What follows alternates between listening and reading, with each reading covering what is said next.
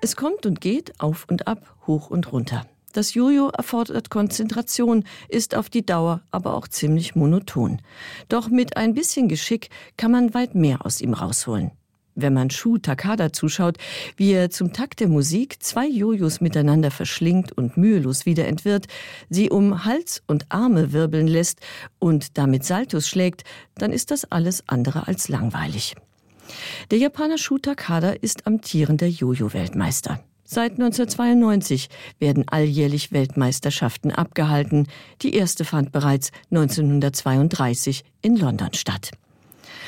Als Schöpfer des modernen Jojos gilt der US-Amerikaner Donald F. Duncan. Ihm zu Ehren wurde sein Geburtstag, der 6. Juni, zum Internationalen Jojo-Tag erklärt. Doch Duncan war kein genialer Erfinder, sondern nur ein geschickter Unternehmer. Er kaufte die florierende Jojo-Manufaktur, die Petro Flores 1928 in Santa Barbara gegründet hatte. Flores, ein philippinischer Immigrant, träumte davon, in den USA reich zu werden.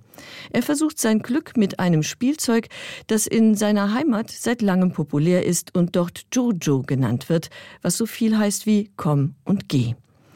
Bereits ein Jahr nach der Gründung verkauft seine Manufaktur täglich 300.000 Jojos. Flores, der inzwischen auch die ersten Wettbewerbe veranstaltet, veräußert die Fabrik 1932 für eine Viertelmillion Dollar an Duncan.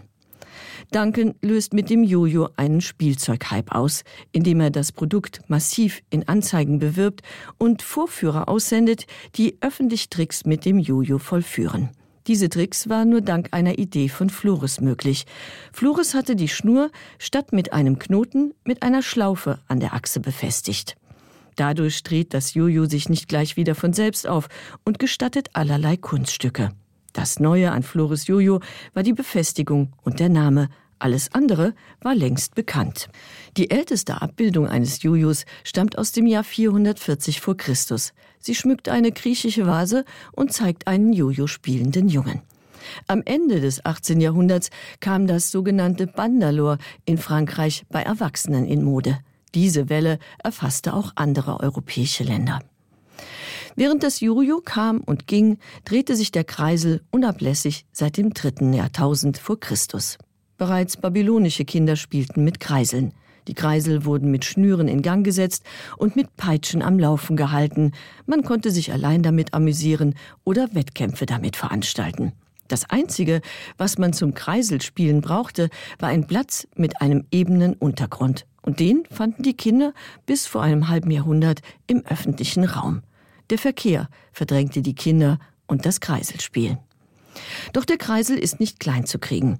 Als 2001 die japanische Manga-Serie Beyblade verfilmt wurde, in der Jugendliche mit Kreiseln Wettkämpfe ausführen, erobert der Beyblade-Kreisel die Kinderzimmer und avanciert zum absoluten Must-Have. Einen ähnlichen Hype, wenn nicht sogar noch einen größeren, hat der Fidget Spinner 2017 ausgelöst. Der Fidget Spinner rotiert wie ein Kreisel und mit ein bisschen Geschick kann man damit Tricks vollführen wie mit einem Jojo.